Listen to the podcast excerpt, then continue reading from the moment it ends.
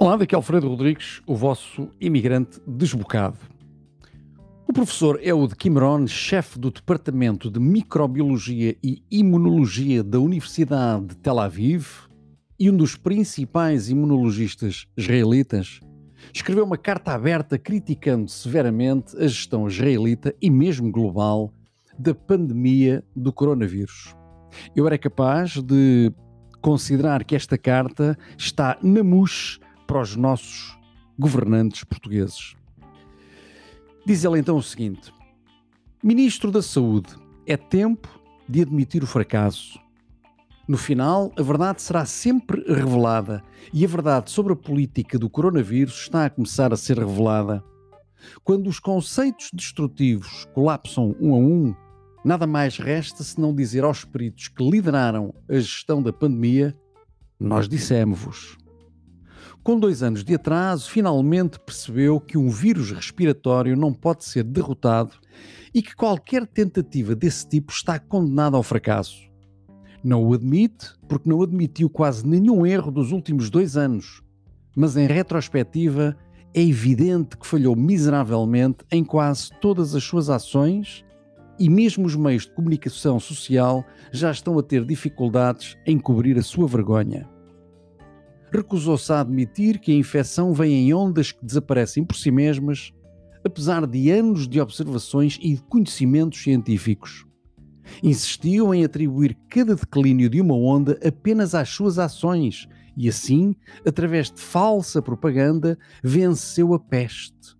E de novo derrotaram-na, e de novo, e de novo, e de novo recusou-se a admitir que os testes em massa são ineficazes, apesar dos seus próprios planos de contingência o declararem explicitamente. Recusou-se a admitir que a recuperação é mais protetora do que uma vacina, apesar dos conhecimentos e observações anteriores demonstrarem que as pessoas vacinadas não recuperadas são mais suscetíveis de serem infectadas do que as pessoas recuperadas recusou-se a admitir que as pessoas vacinadas são contagiosas, apesar das observações.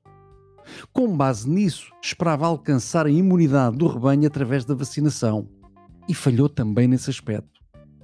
Insistiu em ignorar o facto de que a doença é dezenas de vezes mais perigosa para grupos de risco e adultos mais velhos do que para jovens que não se encontram em grupos de risco, apesar do conhecimento que veio da China já em 2020 recusou-se a adotar a Declaração Barrington, assinada por mais de 60 mil cientistas e profissionais médicos, ou outros programas de senso comum.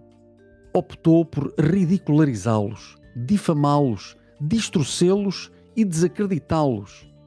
Em vez dos programas e pessoas certas, escolheu profissionais que carecem de formação relevante para a gestão da pandemia, físicos como conselheiros principais do governo, veterinários, agentes de segurança, pessoal dos meios de comunicação, etc. Não criou um sistema eficaz para comunicar os efeitos secundários das vacinas e os relatórios sobre efeitos secundários foram mesmo eliminados da sua página do Facebook. Os médicos evitam ligar os efeitos secundários à vacina para que não os persiga, como fez com tantos dos seus colegas ignorou muitos relatos de alterações na intensidade menstrual e nos tempos de ciclo menstrual.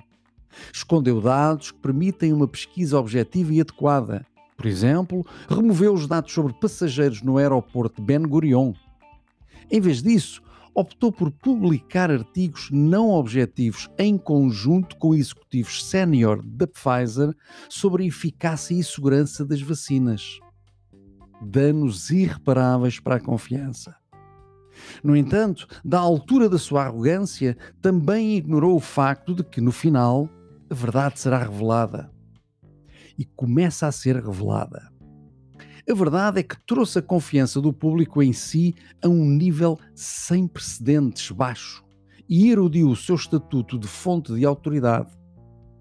A verdade é que queimou centenas de bilhões de euros em vão por intimidação editorial, por testes ineficazes, por bloqueios destrutivos e por perturbar a rotina da vida nos últimos dois anos. Destruíram a educação dos nossos filhos e o seu futuro. Fizeram as crianças sentirem-se culpadas, assustadas, fumarem, beberem, ficarem viciadas, desistirem e discutirem, como atestam os diretores das escolas de todo o país. Prejudicaram a subsistência, a economia, os direitos humanos, a saúde mental e a saúde física. Difamou colegas que não se renderam a si, virou o povo uns contra os outros, dividiu a sociedade e polarizou o discurso. Vós marcastes, sem qualquer base científica, as pessoas que escolheram não ser vacinadas como inimigas do público e como propagadoras de doenças. Você promove de uma forma sem precedentes uma política draconiana de discriminação, negação de direitos e seleção de pessoas, incluindo crianças, pela sua escolha médica. Uma seleção que carece de qualquer justificação epidemiológica. Ao comparar as políticas destrutivas que persegue com as políticas sãs de alguns outros países, pode ver claramente que a destruição que causou apenas acrescentou vítimas para além dos vulneráveis ao vírus. A economia que arruinou, os desempregados que causou e as crianças cuja educação destruiu são as vítimas sedentárias apenas como resultado das suas próprias ações. Não existe atualmente nenhuma emergência médica, mas há dois anos que cultiva esta condição devido à ânsia de poder, orçamentos e controlo. A única emergência agora é que ainda estabelece políticas e mantém enormes orçamentos para propaganda e engenharia psicológica em vez de os orientar para reforçar o sistema de cuidados de saúde. Esta emergência tem de acabar. Professor Udi Kimron, Faculdade de Medicina, Universidade de Tel Aviv. Espero que tenham gostado. Para ti que, eu sei que não gostaste, só te posso recomendar Vade in Asinum Pervenit. Até à próxima.